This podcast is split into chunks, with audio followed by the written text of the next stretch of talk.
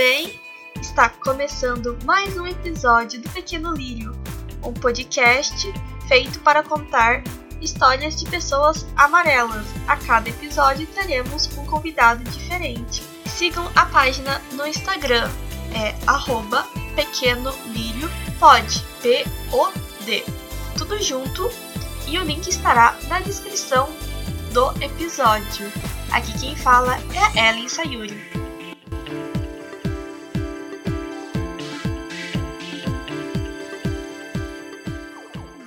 No episódio de hoje teremos a participação da Ana Park.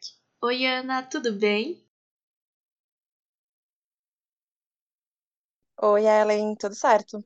Oi para todo mundo, meu nome é Ana Park, Ana com dois N's. Eu moro atualmente em São Paulo. De formação, eu fiz medicina e me especializei em dermatologia, então eu sou médica dermatologista. Eu sou filha de imigrantes sul-coreanos. Meus dois pais vieram lá da Coreia quando eles eram bem pequenos. Eles vieram com a família inteira deles porque naquela época a imigração oficial da Coreia para o Brasil, ela começou em 1963, quando veio a primeira leva de imigrantes. Aí era uma imigração realmente oficial, não era que nem a imigração europeia, italiana, que a pessoa vinha sozinha, né, em busca de melhores oportunidades. Era um plano governamental coreano de diáspora mesmo, de contingência populacional, tudo feito com bastante oficialidade, assim, com todos os documentos certos, as pessoas tinham que ter lugar aqui certo para ficar. Então, a maioria das famílias que veio de lá naquela época, elas vieram já com tudo certinho, elas tinham que vender todos os seus posses, todos os seus bens. Geralmente eram pessoas mais abastadas, né, para conseguir arcar com os custos e as despesas de viagem de instalação para começar uma nova vida. Quando eles vieram, eles venderam todos tudo de lá, então eram tipo fazendeiros, donos de fábricas, sim, pessoas que tinham certos bens e arriscaram para começar uma nova vida aqui. Geralmente eram famílias grandes, porque as famílias da época tinham tipo sete, oito, nove filhos, sabe? É diferente das famílias atuais, que geralmente as pessoas têm no máximo, assim, dois, três filhos. Como quanto mais gente, mais caro também para vir, né? Acaba sendo uma imigração mais limitada. Tanto meu avô materno quanto paterno vieram com toda a família. Minha mãe e meu pai contam que era uma viagem assim de basicamente três meses. Eles iam parando no caminho, sabe? Então, tipo, fizeram parada na África, fizeram parada em alguns portos entrepostos no caminho. E minha mãe até conta assim que tipo quando eles pararam em um dos países da África, tipo, minha avó viu o preço da banana que vendia de renca. E na Coreia era caríssimo uma banana, qualquer fruta ela era muito caro naquela época. Aí quando eles viram, tipo, aquela renca de banana, que quando sai direto da bananeira, tipo, a preço de banana mesmo, eles fizeram a maior festa, assim, comeram banana, mexerica, laranja, até encher a barriga. E aí eles ficavam alguns dias nesses entrepostos, né, só para abastecer o barco. Aí brincava, conhecia um pouquinho da cultura local, voltava pro navio. E assim foi a viagem deles. Inclusive, como eram muitas famílias viajando juntas, era até comum eles se conhecerem no navio e aí depois manterem as relações quando chegavam, tipo, se por acaso eles estivessem indo para a mesma região do Brasil depois, ou tipo reencontrar depois quando foram para a zona urbana. Então, meus pais contam que naquela época eles já tinham convivido bem intensamente assim com várias famílias. Tinha aula para as crianças, né? As pessoas se organizavam para fazer educação das crianças. E depois, quando eles voltaram, até reencontraram várias pessoas da viagem. Outras não, né? Porque às vezes, tipo, para em Santos e vai para os Estados Unidos, vai acabar indo para outro país. Nossa, que legal! Mano, é muito tempo de viagem, né? Misericórdia. Mas, enfim, é, você teve contato com outras pessoas amarelas? Sim, eu sou de São Paulo, então a gente tem uma colônia relativamente grande aqui, eu acredito que seja a maior do Brasil. Tirando São Paulo, acho que tem uns coreanos no Paraná, antes em Fortaleza, quando tinha aquela empresa, se eu não me engano, petroquímica também tinha uma pequena colônia, mas São Paulo é a colônia majoritária. Então a gente tem aqui o bairro do Bom Retiro, é a maior concentração dos coreanos, inclusive tem gente que mora no Bom Retiro, só fala coreano. Meu avô, ele faleceu com 92 anos, ele não falava português quando ele faleceu. Ele viveu a vida inteira, tipo, circulando nos bairros mais coreanos e fazendo negócio, compra, tudo em coreano. Aqui em São Paulo, a colônia tá, a convivência com a colônia tá muito ligada ligada às igrejas. Eu vou dar o meu exemplo. Eu vivi a minha vida normal, indo para a escola no dia de semana, convivendo com brasileiros, me incluindo, pois também sou brasileira. E aí no fim de semana eu tinha escola de coreano no sábado, que a gente chama de Hangarakyo, e aí escola dominical e igreja de domingo. Então, a minha convivência se dava basicamente pela escola coreana e pela igreja, só que a escola coreana era na igreja, era no mesmo lugar, entendeu? tipo, era sempre vinculado, então tá muito fortemente ligada a convivência com a colônia a essa experiência dominical e a experiência da escola de coreano. E você sempre soube que era amarela? Sempre soube que eu era amarela, né? Asiática. Porque meus pais, apesar de, tipo, a gente não ter muito dinheiro, assim, quando eu era criança, eles, tipo, faziam muita questão da educação. Então, eles me puseram num colégio meio de elite aqui da Paulistana. E aí lá não tinha muitos asiáticos e nem muitos amarelos. Então, eu era muita pessoa diferente. Eu acho que além de mim tinha uma ou duas pessoas, assim, duas, três, que eram também asiáticas. Isso incluindo os japoneses e os chineses, né? E acredito que além dessas etnias não tinha nenhuma mesmo. Então, a minha vivência foi muito marcada. Era a primeira coisa que eles notavam sobre mim, a primeira coisa que, que era comentado, mesmo sendo criança. E mesmo que positivamente, assim, por exemplo, uma professora que vinha falar que parecia uma bonequinha, sabe? Tipo, japonesa, ó, que bonitinha. Tipo, eu sabia que ela estava me diferenciando das outras pessoas pela, pelo meu fenótipo. E aí, entre as crianças também, isso era muito marcante marcante, sabe? Tipo, não só pela aparência, mas pelo nome, porque o meu nome, eu tenho meu nome brasileiro que é Ana, com dois N's, e aí depois eu tenho um nome coreano, primeiro nome, né, Sunhee, é Sony em coreano, e tem o meu sobrenome coreano que é Park. Então, tipo, meu nome, ele é muito racializado, né? Etnicamente, ele é muito diferente. Então, quando eu era criança, eu já tive a experiência de as pessoas, as outras crianças pegarem a minha caderneta do colégio ficar rindo do meu nome, assim, achando diferente, de roubarem uma crachá, ou então de, tipo, eu não poder dançar na festa junina de sei lá, um papel de mais destaque porque, ah, eu era, tipo, asiático, sabe? Tinha que ser uma pessoa loira.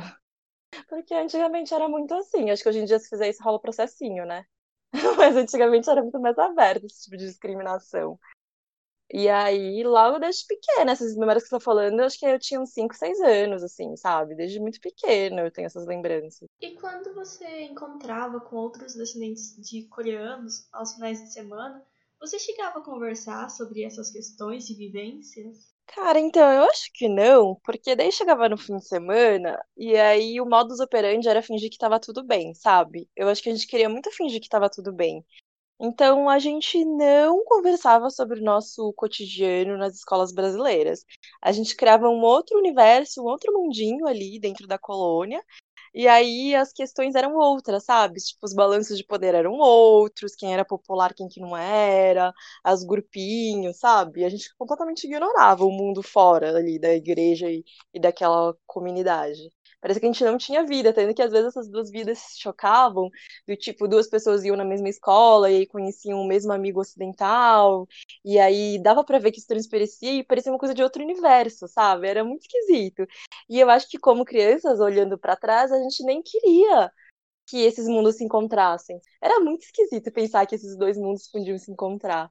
Então a gente acabava nem conversando, assim, sobre essas outras vivências. Eu acho que até que por sofrer preconceito, né, assim, por sofrer discriminação isso ser doloroso, acho que talvez a gente não, nós não quiséssemos conversar sobre isso, né? Acho que era melhor ignorar mesmo.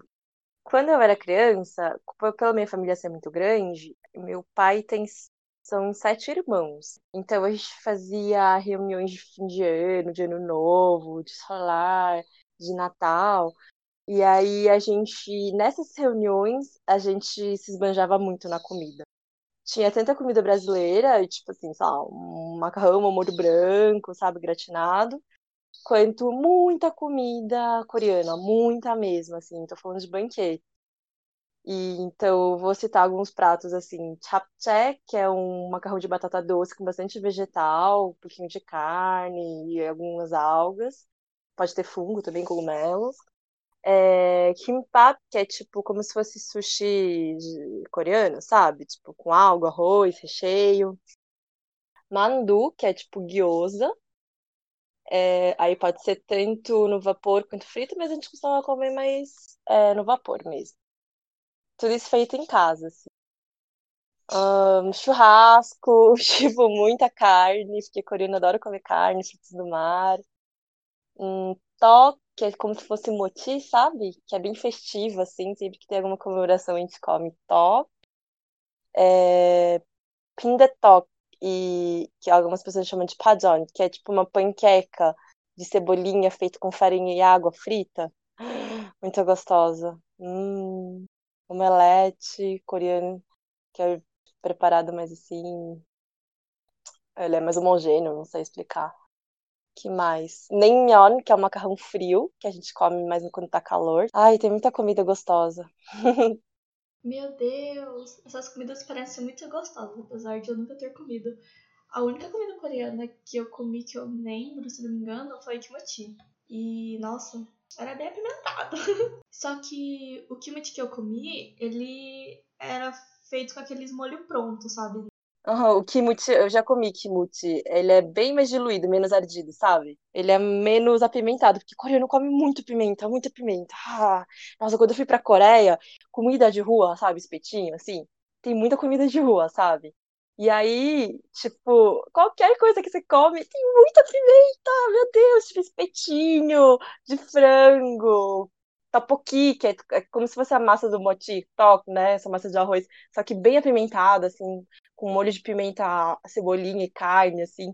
Tipo, qualquer coisa que você comia era muito apimentada, e a gente ficava, meu Deus, não tô aguentando, tipo, precisa de água, assim, tipo, não dá pra comer puro, tem que comer água, assim. Não tinha muitas opções sem pimenta. Frango, frango apimentado, tudo apimentado. E aí eu percebi que quando as outras culturas adaptam, geralmente elas tiram esse componente de pimenta ou amenizam, sabe? Elas não comem tão apimentado assim. Qual foi a maior diferença que você sentiu na comida coreana feita aqui no Brasil e na comida feita na Coreia mesmo? Nossa, da Coreia mesmo, então a principal coisa que eu reparei diferente é que é essa questão do condimento, sabe? Que é bem temperado mesmo, assim, em relação à pimenta. Porque aqui a gente comia kimchi, por exemplo, mas se eu não quisesse comer, eu não precisava, sabe? E, tipo, criança não gosta muito de apimentado, né? Então eu não comia tanto, tipo, comia às vezes com arroz, ok. Só que lá eu, parecia que eu não tinha opção, tipo, sempre tinha isso, sabe? E aí, além disso, uma coisa que eu reparei de muito diferente é que é, a café da manhã é comida, que nem japonês, sabe? Que é comida normal. E aí eu achava muito estranho, assim, sabe? Tipo, hoje em dia eu gosto, porque às vezes eu até como, assim, porque me dá energia, sabe? Tipo, eu fico mais preparada pro dia. E também porque eu não tenho tomado muitos produtos à base de leite. Só que quando eu fui lá, tipo, eu senti muito essa diferença. Aí até estranhei, né? Aí eu fui ficar na casa da minha tia-avó nos fins de semana. Aí ela percebeu que eu não conseguia muito comer, assim, essa refeição de manhã. Ela perguntou o que eu gostava de comer. Aí eu falei, ah, geralmente eu como. Tipo, o que, que você come no Brasil, né?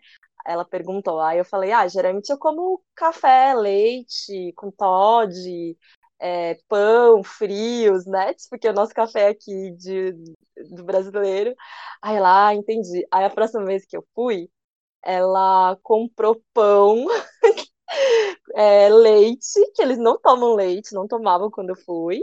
E, tipo, tentou comprar presunto e queijo. Só que, meu, o queijo de lá não existe queijo. Era tipo um cheddar, sabe?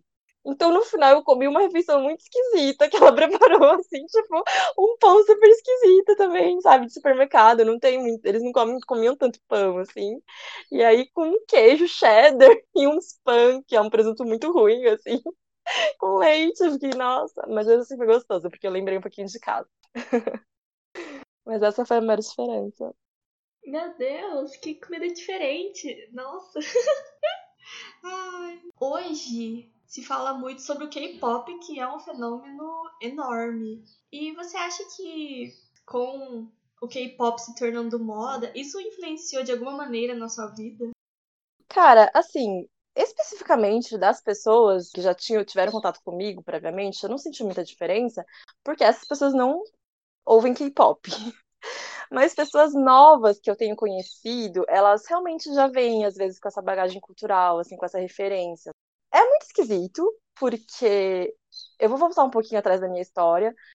O K-pop em si, ele tá muito atrelado a uma questão de cultura que tem até um, um conteúdo meio de opressivo para mim, sabe? Porque acho que vou ter que voltar para explicar, mas quando eu era pequena e eu tinha essa convivência que eu comentei com você, de aos fins de semana conviver, né, tipo, ter mais contato, quando eu era pequena, eu não particularmente estava interessada nisso, sabe? Tipo, em K-pop, essas coisas que estavam bombando na Coreia naquela época, quando eu era criança, era HOT. Talvez eu esteja denunciando minha idade aqui com isso, mas depois veio a Poá. Então era meio que os primórdios do K-pop, sabe? Tipo, essa semente, assim. E aí, assim, beleza, mas eu gostava, sei lá, de outras coisas. E era uma coisa que não era muito mainstream, então você tinha que procurar mesmo, assim, para ficar sabendo, né? E pelo fato de não ser um interesse natural, para mim, só que muitas pessoas estarem interessadas dentro da colônia, eu me sentia muito outsider, sabe? Eu me sentia muito à parte por não ter esse interesse. E tanto que na, na Copa de 2002, o meu pai foi fazer participar de um congresso lá na Coreia e Japão. E aí ele me trouxe um mascote dessa Copa, que foi muito boa, aliás, se não me engano, a gente. Acho que foi Penta? Não, acho que foi Penta, né, nessa Copa. E aí ele aproveitou e me trouxe um, um, um Discman super fofo, assim, da Sony, com vários álbuns K-pop, sabe? De um grupo chamado Vox e, tipo, Son Shigan, uns artistas aí que tá fazendo moda na época. E aí, tipo, eu tinha aqueles CDs e ninguém mais tinha, sabe? Foi uma coisa meio, nossa, todo mundo foi ver. Porque, tipo, eu não gostava, sabe? E eu sempre me senti errada por não gostar, por não ter esse interesse, sabe? Mesma coisa com novela, novela coreana que tá bombando agora. Tipo, meu, isso aí, hardcore tem na colônia há muito tempo. Tipo, eles gravavam na Coreia as novelas em VHS, fita VHS, e mandava pro correio pra cá. E aí tinham locadoras de programas coreanos que você alugava, tipo assim, umas cinco fitas e ficava na semana e devolvia, sabe?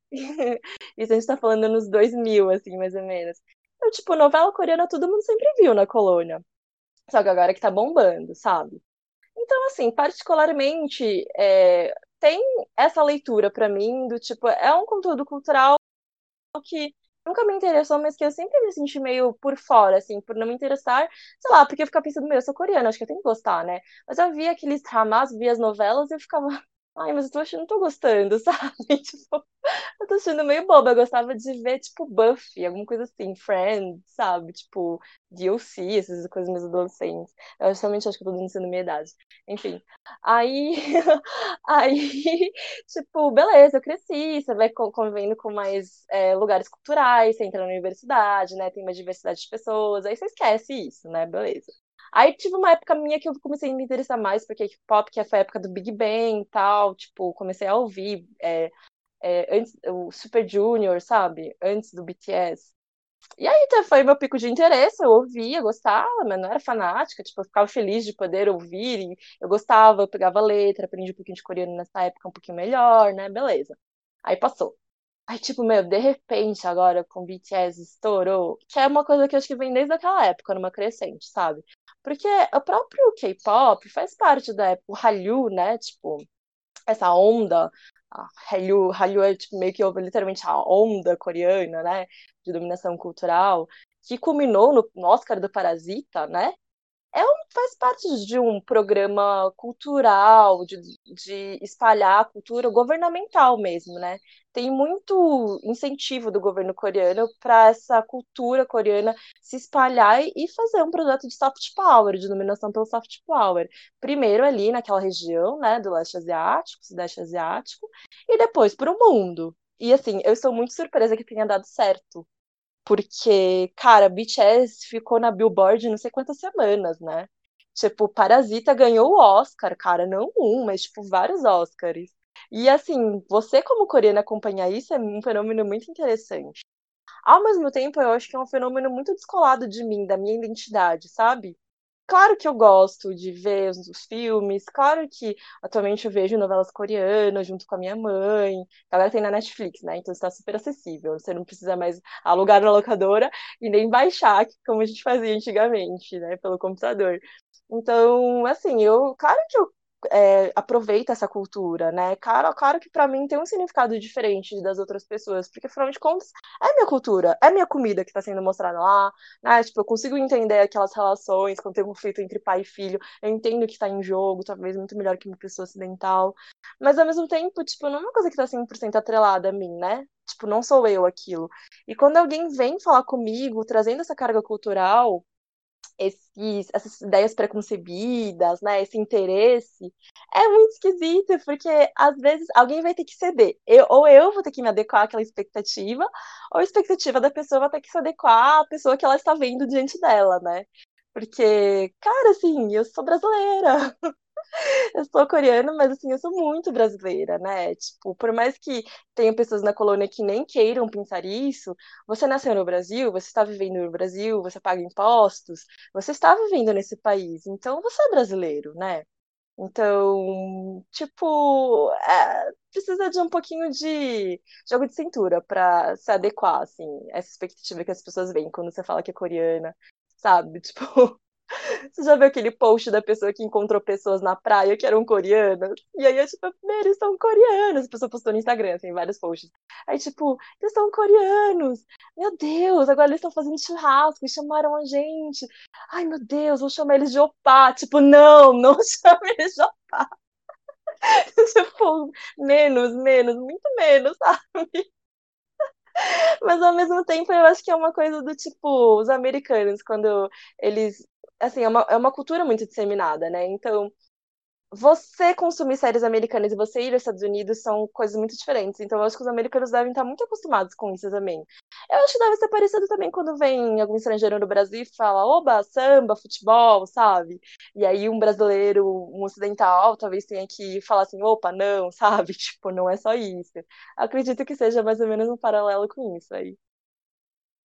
Eu lembrei que eu contei a história pela metade, porque, tipo, tudo bem, eu tive essa vivência durante os fins de semana, né?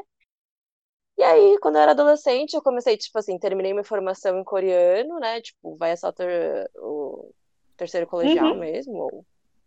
é, acho que é terceiro colegial, dos níveis. E aí, depois, tipo, me afastei um pouco, né? Até porque é realmente um pouco uniformizante, né? Que nem eu acho que eu dei a entender quando eu falei do K-pop, é meio que você tem que pensar meio igual, não é um ambiente muito aberto à diversidade, etc. E aí, recentemente, eu voltei a ter muito contato com as minhas origens, minhas raízes, através do coletivo feminista coreano Michoso, que eu acho que foi até como a gente se conheceu, né? Uhum. Foi sim. É, o coletivo foi fundado por duas meninas da minha igreja antiga, né? Na verdade, ainda é minha igreja, porque eu ainda frequento. Porque meus pais são super assim, tipo, eles geralmente participam, meu irmão também, então eu acabo indo também, né? Mas aí, tipo, a, a, a Julia Park e a Yara Han, elas fundaram o coletivo. E assim, tem várias meninas é, que estão fora do padrãozinho da colônia, assim, né, coreana. Eu acho que talvez também, por ser uma imigração muito recente, talvez tenha muito mais esse padrão, né, essa exigência, essa homogeneidade, porque não deu muito tempo das pessoas serem diversas, né, tipo, descobrirem é, outros hábitos e aceitarem outros hábitos, né. E aí é, começou como um jeito de unir as manas tatuadas que façam parte da colônia coreana. Porque a colônia coreana, ela é muito. Não só a colônia, mas a própria sociedade coreana, ela é muito avessa a tatuagens. Não sei se você sabia, assim, disso. Eu já ouvi falar, já. A tatuagem é uma coisa ilegal. Na verdade, é ilegal você tatuar, né? Até muito recentemente, eu acredito que até agora seja ilegal. Só que não é ilegal você ter uma tatuagem. Então, a maioria das pessoas é, é, clama, afirma que fez no exterior, viajou e fez. Então, beleza. Só que lá, quando você tem uma tatuagem à mostra, suas chances de emprego diminuem muito. Seus pais associam muito à máfia coreana, porque assim como a Yakuza tem essa visão de quem é tatuado é mafioso, sabe? E como as pessoas. Meu Deus! as pessoas que vieram aqui no Brasil e migraram na década de 60, elas têm essa mentalidade coreana da década de 60, sabe? Talvez elas não tenham acompanhado as é, os avanços progressistas da sociedade coreana atual. A gente vê. Eu acho que a tatuagem acaba sendo até uma metáfora para várias opiniões progressistas e diferentes do, de, das opiniões conservadoras das pessoas com quem a gente convive na colônia coreana, sabe? Tipo, pais, avós, ou mesmo pessoas da nossa idade. Então, o que acontece é que a gente via que por, ter, por nós termos essas opiniões diferentes, essas opiniões acabam sendo fruto de muito conflito, sabe? Com nossos familiares, com as pessoas que a gente convivia dentro da colônia coreana. E aí o que aconteceu foi que o coletivo acabou sendo um lugar de pertencimento, sabe? Um lugar que não necessariamente você precisa submeter a um certo padrãozinho, um lugar que não necessariamente você precisa submeter a um certo padrão para pertencer ou para honrar suas origens. Então, mais até que um movimento de oposição, do tipo, ah, estou certa porque eu sou feminista e as pessoas da colônia estão erradas. Mais do que isso, acaba sendo um movimento, mais do que um movimento de oposição, acaba sendo um movimento de pertencimento, então, de resgate das origens. A gente conversa muito sobre as tradições que cada uma tinha em casa, então, ou tem em casa, né? Tipo, agora recentemente a gente teve um feriado chamado Chuseok. Você já ouviu Não, falar? nunca ouvi falar. É como se fosse um feriado de ação de graças lá na Coreia, sabe? É um festival de outono em que a lua está lá no alto, a lua mais cheia, e é, é quando era acontecia as épocas das, quando acontecia a época das colheitas. Então, assim, é um feriado nacional, as pessoas voltam para casa, então tem todo momento de imigração, tipo como se fosse ano novo, sabe? Uhum. E aí é, tem uma baita festança, várias comidas, vários banquetes, e nas casas mais tradicionais, tem um negócio chamado Chesar, que é tipo é, uma homenagem aos antepassados, sabe? Uhum. E aí isso vem muito da origem confucionista, assim, porque o país é um país de forte tradição confucionista. Então, meu avô era confucionista, minha avó era budista, e aí até dentro dessa família a gente fazia antigamente, assim, é uma coisa que dura o dia inteiro, tem, tipo, toda uma ritualística, porque o confucionismo tá muito ligado à ritualística, né? Você fazer do jeito certo Uhum. as coisas, cada coisa tem um símbolo. E aí é, você acende incenso dá várias comidas, tem a ordem das comidas, que sei lá, prepara as fileiras. E além disso, é um dia de jogos. Aí, como a gente teve recentemente isso, lá no coletivo a gente ficou recordando, assim, tipo, juntando as peças, assim, sabe? Tipo, ah, na minha família a gente faz assim, ah, na minha família a gente faz assim, mas mais os homens que fazem, as mulheres cozinham, né? E aí, eu mesma fui procurar algumas informações, e aí foi engraçado porque eu até descobri muito movimento K-pop de ocidentais descobrindo esse feriado também, porque os ídolos comentam, né? Então eu acabei achando um vídeo do BTS explicando o que, que era o Chuseok.